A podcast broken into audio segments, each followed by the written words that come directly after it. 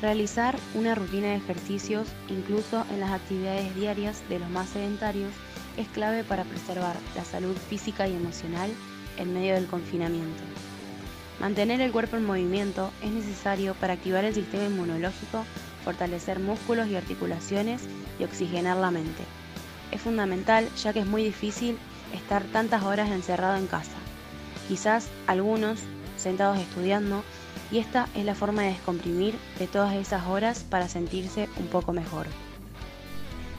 Los grandes deportistas o personas que ya llevan tiempo entrenando y ya es parte de su rutina diaria, sacaron por las redes sociales un hashtag, yo entreno en casa, el cual incentivaba, invitaba y alentaba a las personas a realizar actividad física, algunos a través de videos en vivos en donde la gente se podía unir y realizar una rutina en nuestra casa.